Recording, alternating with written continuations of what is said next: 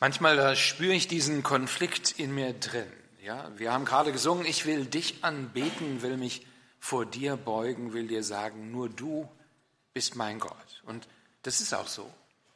Und doch ist da noch diese andere Seite, es ist beinahe so, als, als schlügen zwei Herzen in meiner Brust. Tief in mir drin, da, da sehne ich mich danach, dass alles, was mich ausmacht, ich Jesus geben möchte. Und doch was tue ich? Ich gebe ihm nur einen Teil. Oder wie zu oft ist meine Hingabe an Gott nur so halbherzig. Statt ihm mein ganzes Herz zu geben, wie es sein sollte, gebe ich ihm nur einen Teil. Und ich entdecke, ich bin, bin wankelmütig, wo ich eigentlich gerade und äh, fest und geradeaus sein sollte und klar. Und ich bete, ja, Jesus ist mein Verlangen, dir so nah zu sein, wie es nur irgendwie möglich ist. Und kurze Zeit später merke ich schon, wie ich abdrifte. Oft weiß ich gar nicht so richtig, wie ich mit Gott leben soll, wie echte Jüngerschaft wirklich ausschaut. Und wenn ich mich mit anderen Christen unterhalte, merke ich ja, Bernd, du bist hier nicht allein. Deshalb für uns heute Morgen die Frage, woher kommt das eigentlich, diese echte Hingabe an Jesus? Wie, wie entsteht sie? Was motiviert uns zu einer innigeren Liebe zu Jesus? Wie, wie können wir was können wir tun, damit unser Wandel mit Gott klarer, konsequenter, echter, authentischer wird? Was genau ist es denn, das einen Menschen verändert, verändert von einem halbherzigen zu einem für Gott brennenden Jünger? Wisst ihr, die Antwort, die entdecken wir in zwei kleinen Geschichten, die Jesus erzählt. Wir finden sie in Matthäus Kapitel 13, die Verse 44 bis 46, sind zwei Gleichnisse. Zwei ganz kurze Geschichten, äh, doch ganz kurze Geschichten mit großem Tiefgang. Und wir kennen diese beiden Geschichten als Gleichnisse, als das Gleichnis vom Schatz im Acker und das Gleichnis der kostbaren Perle. Ich lese den Text mal vor, es sind ja nur so wenige Verse. Ich lese nach der NGÜ vor. Da sagt Jesus, mit dem Himmelreich ist es wie mit einem Schatz, der in einem Acker vergraben war und von einem Mann entdeckt wurde. Der Mann freute sich so sehr, dass er, nachdem er den Schatz wieder vergraben hatte, alles verkaufte, was er besaß und dafür den Acker kaufte. Mit dem Himmelreich ist es auch wie mit einem Kaufmann, der schöne Perlen suchte. Als er eine besonders wertvolle fand, verkaufte er alles, was er besaß und kaufte dafür diese eine Perle. Jesus erzählt uns diese beiden Geschichten von zwei Männern, die eines gemeinsam hatten. Sie haben sich ganz und gar einer Sache hingegeben, um sie zu bekommen. Dafür da gaben sie alles hin, was sie hatten. Dafür setzten sie alles ein. Diese eine Sache war von riesig großem Wert. Der eine geht hin und verkauft alles, was er hat, um diesen Schatz zu bekommen, über den er einfach so im Acker gestolpert ist. Und der andere, der versilbert all seinen Besitz, um dafür die spektakulärste Perle zu erstehen, die er je gesehen hat. Und wisst ihr, was Jesus dazu sagt? Jesus sagt, genau so, genau so ist das Reich Gottes. Seht ihr, sagt Jesus, darum geht es. Genauso wie diese beiden Männer mit einem richtig großen, großen, breiten, fröhlichen Lächeln bereit waren, alles dran zu geben, was sie hatten, um den Schatz und die Perle zu bekommen, genauso sollte eure Hingabe an mich größer sein als irgendetwas anderes auf dieser Welt. Und ich denke, wow, und ich frage mich, ich frage uns, hab ich, hast du diesen unersättlichen, verzehrenden Hunger nach Jesus, der alles andere in den Schatten stellt? Hab ich, hast du diesen Hunger, der nur noch Jesus haben möchte? Und natürlich die Frage, woher? Woher kommt solch ein Hunger? Seht ihr, darum geht es eigentlich. Was macht mich und was macht dich zu einem wirklich hingegebenen Jünger Jesu Christi? Das ist die Frage. Und das Erste, was wir hier erkennen können, ist, alles beginnt mit einer Entdeckung. Es beginnt mit einer Entdeckung. In diesen beiden Gleichnissen fängt alles damit an, dass ein Mann einen Schatz entdeckt, der im Acker versteckt liegt. Während der andere eine Perle von unschätzbarem Wert entdeckt, wie er sie seit langem gesucht hat. Merkt ihr, das Prinzip hier ist so einfach, so simpel, ist so einfach, dass wir es beinahe übersehen. Nämlich Hingabe mit Jesus beginnt dort, wo ich entdecke, wie er wirklich ist. Das ist einfach, oder? Hingabe beginnt, wo ich entdecke, wer Jesus ist. Und gleichzeitig entdecken wir ja auch, verschiedene Menschen entdecken die Wahrheit über Jesus auf verschiedene Weisen. Im ersten Gleichnis, da findet ein Mann etwas, der gar nicht aus war, überhaupt einen Schatz zu suchen. Der ist praktisch sozusagen zufällig drüber gestolpert. Er schlenderte seinen Weg entlang, ja, ging seinem Geschäft lang und holla, da sah er etwas im Erdboden blinken und so und er schaut nach und er findet diesen Schatz. Rein zufällig. Ähm, die meisten von euch wissen, vor kurzem, da war Molly und ich in Irland gewesen für eine knappe Woche und so. Und an einem einen Tag, da fuhren wir an die Nordküste Irlands, so die schöne andere Küste entlang, bis zum Giants Causeway heißt es. Ja, Giants Causeway, das sind sehr ungewöhnliche Steinformationen, Basaltsäulen, die sich bei Abkühlen der Lava ganz, ganz langsam kristallisiert haben und so. So große etwa, äh, sechseckige Säulen. Teilweise manche 10, 15 Meter hoch, andere auch ganz kurz nur. Ja? Und nun war es so, 1588, da fuhren die Spanier unter König Philipp II. nach England und Irland, um dort Krieg zu führen. Und an der Nordküste Irlands, da sahen sie einige dieser Basaltsäulen im Nebel so ein bisschen und sie dachten, es seien Schornsteine einer Stadt und sie fuhren näher an die Küste und zerbrachen an den Felsen. Ja, die ganze Armada mit ihnen an Bord ein riesiger Schatz. Und Jahrhunderte danach haben Menschen versucht, diesen Schatz zu finden, ohne Erfolg. Und eines Tages, da saß ein Mann auf einer dieser kürzeren äh, Säulen dort, da kann man überall rumklettern, ja, vielleicht gerade so nur so 50 Zentimeter hoch oder sowas, und äh, schaute aufs Meer.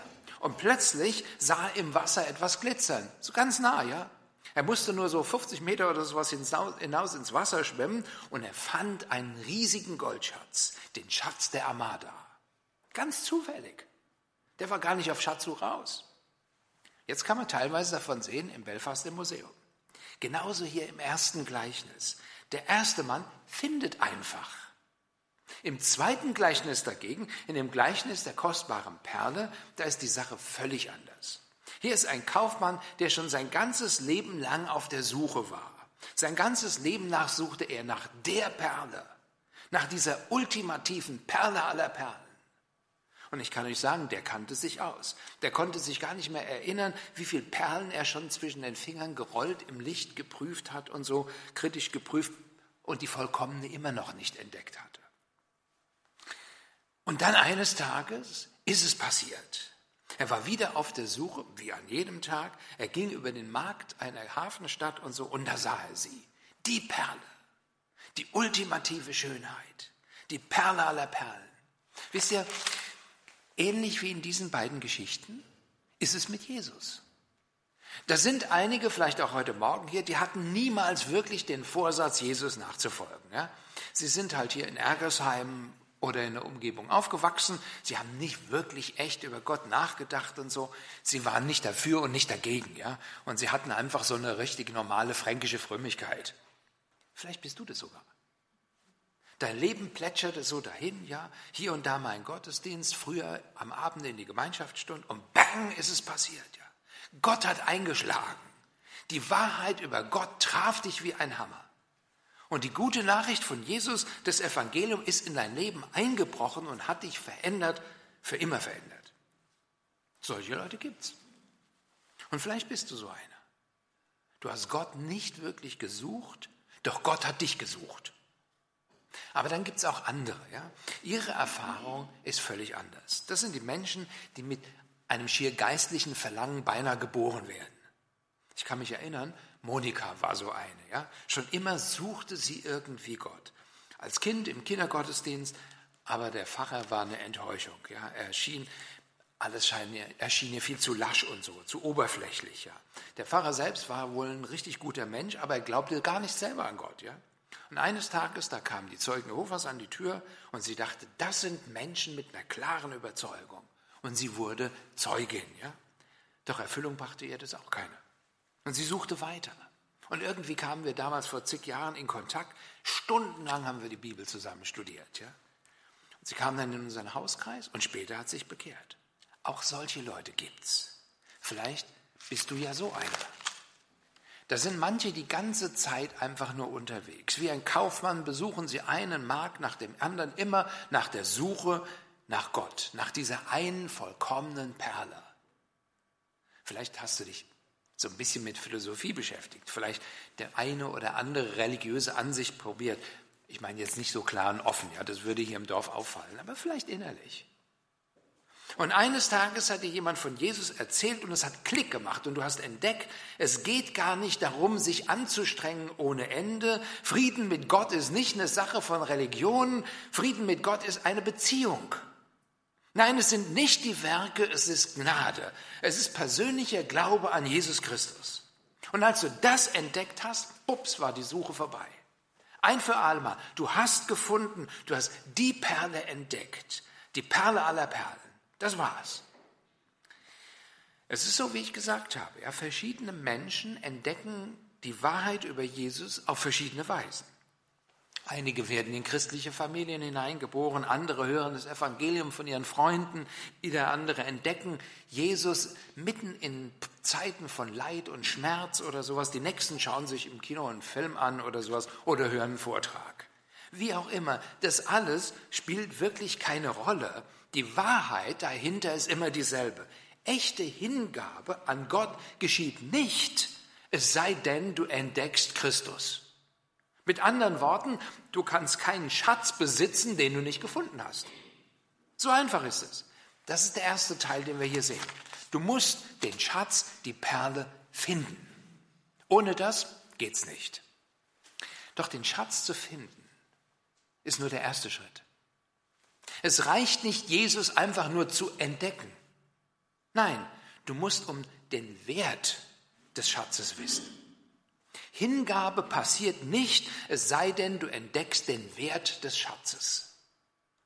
Jesus wird dich keinen Millimeter vom Hocker hauen, wenn du nicht erkennst, wie wertvoll er tatsächlich ist. In Vers 46 sagt Jesus, als der Kaufmann eine besonders wertvolle Perle fand, verkaufte er alles, was er besaß und kaufte dafür diese eine. Habt ihr es bemerkt? Als der Kaufmann diese eine Perle sah, da sah er etwas, was kein anderer sah. Mit einem Schlag erkannte er, das ist sie, die wertvollste aller Perlen. Er erkannte, diese Perle hat einen unschätzbaren Wert. Selbst wenn ich alles, was ich habe, dran gebe, habe ich immer noch ein riesiges Geschäft gemacht. Und seine Augen fingen an zu leuchten, sein Puls schlug höher, die Hände wurden feucht. Endlich war er fündig geworden. Und alles, was er hatte, kratzte er zusammen. Das war ihm die Sache wert. Da war kein Zögern, da war keine Verlusttränen in den Augen und so, kein Abwägen, oh, vielleicht sollte ich die kleinen Perlen doch behalten, die ich damals irgendwo in Haifa gekauft habe, oder den Ring, der hat so einen großen sentimentalen Wert für mich, wenn ich an die Tante Ruth denke und so. Nein, Pferdekutsche, Esel, Gold, Silber, alles weg. Es lohnt sich, ja. Jetzt nicht zuzuschlagen, das wäre die größte Dummheit meines Lebens. Diese Perle ist es wert. Und er tat es. Genauso bei Jesus. Leben echter Hingabe geschieht nicht, es sei denn, du erkennst die Wahrheit über Jesus. Hingabe geschieht nur, wenn du seinen Wert erkennst. Deshalb hier die wichtige Frage. Wer ist Jesus für dich?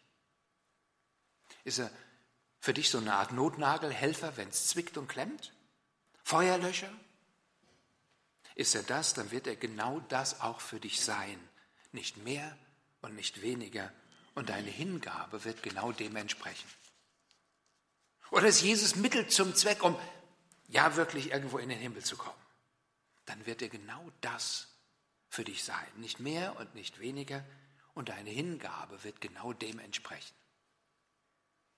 Ist Jesus für dich Weg, Wahrheit und Leben die einzige Weise zum Herz des Vaters zu kommen?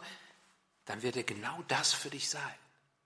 Nicht mehr und nicht weniger und deine Hingabe wird dem entsprechen. Erkennt ihr den Zusammenhang? Weißt du, an dieser Stelle fürchte ich, da klemmt's bei den meisten. Viele Christen, die leben ein halbherziges Leben und warum? Sie haben verpasst, den wirklichen Wert von Jesus zu entdecken. Sie folgen nach, folgen Jesus nach, sie haben keine Ahnung des unschätzbaren Wertes des Sohnes Gottes. Ich kann dir versprechen, falls du diesen Wert erkennen würdest, ich garantiere dir, du hättest kein Problem mit Hingabe, kein Problem mit Freude an Gott, kein Problem Zeit oder Geld zu opfern, mit fröhlichem Herzen würdest du alles geben, du hättest einfach kein Problem. Sind wir mal ehrlich, in unserem Alltag sind uns viele andere Dinge wichtiger und wertvoller als Jesus. Zum Beispiel Anerkennung. Anerkennung von unseren Freunden oder Menschen, die uns wichtig sind. Nimm nur mal das zum Beispiel. Ja, warum, warum macht es dir so viel aus, was andere denken? Warum ist es so wichtig, dass du geschätzt und bemerkt und wertgehalten wirst? Mehr als dass du Jesus wertschätzt. Warum? Macht es wirklich Sinn? Denk mal drüber nach. Warum sollte es eine Rolle spielen, was die anderen in der Gemeinde von dir denken? Sind sie wirklich so viel cleverer oder so viel schöner und so? Oder haben sie wirklich so viel besser? Warum spielt es eine Rolle? Denk mal weiter drüber nach. Am Ende, am Ende sind es nicht deine Freunde, die entscheiden, ob du im Himmel oder in der Hölle landest. Das sind nicht die Freunde. Warum sollte also ihre Meinung wirklich wichtig sein? Wichtiger als die von Jesus, meine ich. Und noch etwas. Welcher deiner Freunde liebt dich denn so wie Jesus? Sag's mir. Hat ein einziger Freund sein Leben für dich gegeben? Ich meine, vielleicht am Kreuz? Nein, keiner. Keiner deiner Freunde hat den Tod besiegt. Keiner. Keiner deiner Freunde kann dir Vergebung bei Gott, Vergebung deiner Sünden bei Gott schenken. Keiner. Also bitte, warum macht dir Anerkennung von Menschen so viel aus? Was, warum macht es was aus, was andere denken? Oder nimm was anderes, Schönheit und Fitness. Warum sind wir diesen beiden Dingen in unserer Welt so großer Wert beigemessen? Schönheit endet in Falten, das sehe ich jeden Tag. Fitness, naja, die Muskeln schwinden auch irgendwann. Oder Geld. Kaum einer sagt, jetzt habe ich wirklich genug, mehr brauche ich nicht. Ja? Es geht eher in die andere Richtung. Oh, wenn ich noch mehr hätte, dann könnte ich das und das tun. Doch kannst du echte Freude kaufen, echte Frieden kaufen, echte Liebe kaufen? Seht ihr es so einfach, dass unsere Wertmaßstäbe sich verschieben? Diesen Dingen geben wir größeren und Jesus kleineren. Deshalb die Frage, hast du den Wert von Jesus erkannt? Das ist die Frage. Erkennen wir, was für ein Schatz er ist, was für eine Perle. Jeder von uns hätte die Hölle verdient. Wir haben gerade neulich hier über Hölle nachgedacht. Ja? Bist du innerlich davon überzeugt, ich hätte die Hölle verdient? Wäre es nicht wegen Jesus, dann würden du und ich eine Ewigkeit in dieser trostlosen Gottesferne unser Dasein fristen. Das ist so. Doch Jesus hat uns befreit. Er kam, um die Werke des Teufels zu zerstören. In ihm haben wir Vergebung. Er ist die Grundlage für Versöhnung. In Christus werden wir in seine Familie hinein adoptiert, miterben, aber noch mehr. Wir sind tatsächlich echte Kinder mit Fug und Recht. Wir teilen das gleiche Leben, das auch in Gott pulsiert und dürfen ihn tatsächlich Vater nennen. Erkennst du seinen Wert? Wer ist es denn, der dich wie Christus liebt? So sehr hat Gott dich und mich geliebt, dass er seinen eingeborenen Sohn gab, damit du und ich ewiges Leben haben können. Oder seht doch, sagt Johannes im ersten Johannesbrief, wie groß die Liebe Gottes ist, die uns der Vater erwiesen hat, dass wir Kinder Gottes heißen dürfen. Und wir sind es tatsächlich. Er gibt uns Bedeutung, er gibt uns Sinn, er gibt uns Freude, er gibt uns Frieden, er gibt uns Vergebung statt Gericht. Erkennst du seinen Wert? Er schenkt uns Sicherheit und Kraft und Trost. Er gibt uns eine Zukunft in einer Welt, die nie zu Ende gehen wird. Er schenkt uns Leben statt Tod. Erkennst du seinen Wert? Was ist es dir wert? Was ist dir Jesus wert? Was meint ihr, was passiert, wenn jemand tatsächlich Jesu wahren Wert entdeckt? Schauen wir nochmal in die beiden Gleichnisse. Das Ergebnis ist ein freudiger, fester Entschluss. Ein freudiger, fester Entschluss, den Schatz haben zu wollen, koste es, was es wolle. Ein freudiger, fester Entschluss, Jesus haben zu wollen. Das ist es, was passiert. Ich lese nochmal vor. Mit dem Himmelreich ist es wie mit einem Schatz, der in einem Acker vergraben war und von einem Mann entdeckt wurde. Der Mann freute sich so sehr, nachdem er den Schatz wieder vergraben hat, alles verkaufte, was er hat und dafür den Acker kaufte. Mit dem Himmelreich ist es auch wie mit einem Kaufmann, der schöne Perlen suchte. Als er eine besonders wertvolle fand, verkaufte er alles, was er besaß und kaufte dafür diese eine Perle. Manchmal verstehen wir Glauben so falsch oder wir reden von, von Opfern, die wir für Jesus bringen. Wir reden davon, wie viel wir alles für die Gemeinde tun und so. Hier in diesen Versen kriegen wir unsere Perspektive richtig gerückt. Habt ihr es bemerkt? In diesen Gleichnissen ist von keinem Opfer die Rede. Nein, mit dem Himmelreich ist es wie mit einem Schatz, der im Acker vergraben war und von einem Mann entdeckt wurde. Und der Mann, der freute sich so sehr, dass er alles verkaufte, was er hatte und dafür den Acker kaufte. Wie ist es möglich, dass jemand alles, was er hat, mit einem großen, fröhlichen, zufriedenen Lächeln abgibt? Wie ist es möglich? Wie ist es möglich, dass jemand für sich selber sagt, oh, vergiss dein tolles Auto, dein Haus, dein Weinberg, dein Urlaub, dein Großbildfernseher, deine Harley, dein Schmuck, dein Garten, löst dein Konto auf? Wie wird sich das anfühlen? Wie kann dieses Aufgeben der fröhlichste Tag deines Lebens werden? Wie? Wie ist es möglich? Und würdest du es tun? Ich wette, du würdest, wenn du ehrlich davon überzeugt wärst, dass das, was du gewinnst, in keinem Verhältnis steht zu dem, was du dran gibst. Würde es dir Verlusttränen in die Augen treiben, einen 16 Jahre alten Ford Fiesta gegen einen brandneuen Mercedes-Benz CL 500 zu einzutauschen? Wohl kaum, oder? Was hier Jesus deutlich macht, ist, das Reich Gottes hat nichts mit Verlust und Leiden zu tun. Vergiss den coolen Spruch, alles was Spaß macht, macht entweder dick oder ist verboten. Nein, Gottes Reich ist nichts Langweiliges, nichts Trauriges, ja, nichts Träges, wo wir ständig mit einem Auge schielen müssen, was wir drangegeben haben und so, nur damit wir halt in den Himmel kommen und so. Vergiss es. So eine Ansicht ist Quatsch. Hast du vergessen, Gott ist der Erfinder von Freude. Mit dem Reich Gottes hast du nicht den Kürzeren gezogen. Nein, das Reich Gottes ist das tollste Geschäft, das du dir vorstellen kannst. Super duper, der beste Tausch, ja. Schau nur, du gibst Hölle, dran und kriegst den Himmel. Du gibst den Tod dran und kriegst Leben. Du gibst Vergänglichkeit dran und kriegst Ewigkeit. Du gibst Schande dran und kriegst Freude. Du gibst Sklaverei und Ketten und Gebundenheit dran und kriegst Freiheit. Du gibst Verachtung dran und kriegst Wertschätzung und Annahme. Du gibst Furcht dran und kriegst Freude. Du gibst Lehre dran und kriegst Erfüllung. Das Reich Gottes ist wie ein unermesslicher Schatz. Das Reich Gottes ist diese eine große, tolle Perle. Und was macht das Reich Gottes, dieses Königreich Gottes, zu diesem tollen Reich? Der König. Der König. Ohne diesen König kein solches Reich. Was war unsere Frage? Wie wird deine Hingabe neu und frisch? Wie wird deine Liebe zu Gott heiß und innig? Die Antwort, nur wenn du den Wert des Königs erkennst. Das Tragische ist, manchmal vergessen wir. Deshalb sagt Jesus, dies tut zu meinem Gedächtnis. Und darum geht es heute. Es ist Jesus selbst, der uns sagt, nehmt von diesem Brot, esst davon, erinnert euch daran, dass ich meinen Leib für euch gebrochen habe, tut dies zu meinem Gedächtnis und nehmt von dem Kelch. Das ist der neue Bund in meinem Blut, den ich geschlossen habe. Trinkt ja und tut es zu meinem Gedächtnis.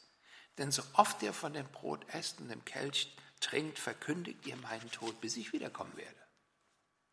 Wie kann unsere Hingabe und Freude neu erfrischt werden und wachsen? Was macht unser Geben wieder richtig zur Freude? Ohne jeden Zweifel beginnt es dort, wo wir Christus neu erkennen. Doch bloßes Erkennen von Christus reicht nicht aus.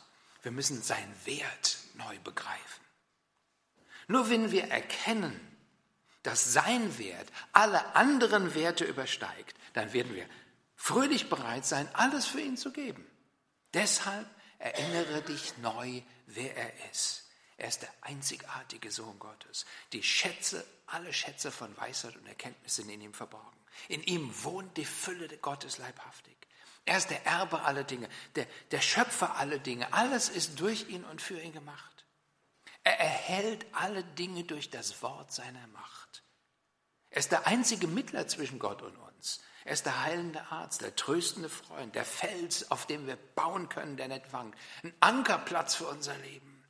Er ist besser als die Engel, besser als Mose, als alle Propheten, besser als die gesamte alttestamentliche Priesterschaft, besser als das Gesetz. Er ist das Licht, das alle Menschen erleuchtet. Er ist der Erfüller des Gesetzes. Er ist die wahre Wirklichkeit, wogegen alle Vorschriften und Bilder und Sachen aus dem Alten Testament nur wie Schatten sind. Er ist stärker als der Tod. Ihm gehört alle Macht und Autorität im Himmel und auf Erden. Er ist das fleckenlose Lamm Gottes, der Friede, unsere Hoffnung, unser Leben. Er ist der lebendige, wahrhaftige Weg zum Herzen des Vaters. Er ist dieser leuchtende Morgenstern, der Fürst des Heils, Bräutigam und Haupt der Gemeinde, wunderbarer Ratgeber. Fürst des Friedens. Er ist Gott der ganzen Erde. Er ist der Sohn des Menschen, der wahre Weinstock, des Brotes Lebens, die Tür. Er ist Weg und Wahrheit und Leben. Was für ein Schatz. Was für eine Perle. Lasst uns aufstehen und zusammen beten.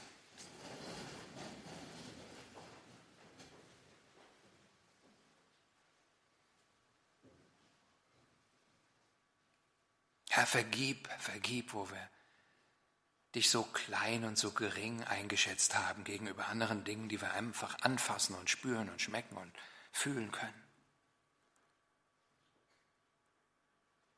Ja, wir wollen dich neu sehen, wie du wirklich bist. Deinen wahren Wert erkennen, damit es uns leichter fällt, diese Welt nicht als ewige Heimat zu sehen, die sowieso nicht ist. Hilft uns. Begegne uns. Und wenn wir nun vom Brot und dem Kelch nehmen, dann so wie wir das physisch spüren, so soll dein Wert und das, was du für uns getan hast, neu in unser Leben sich hinein versenken und Unterschied machen, morgen und übermorgen und in der nächsten Zeit. Wirke du das, Herr. Mach uns die Augen des Herzens auf, dass wir dich sehen, wie du bist. Amen.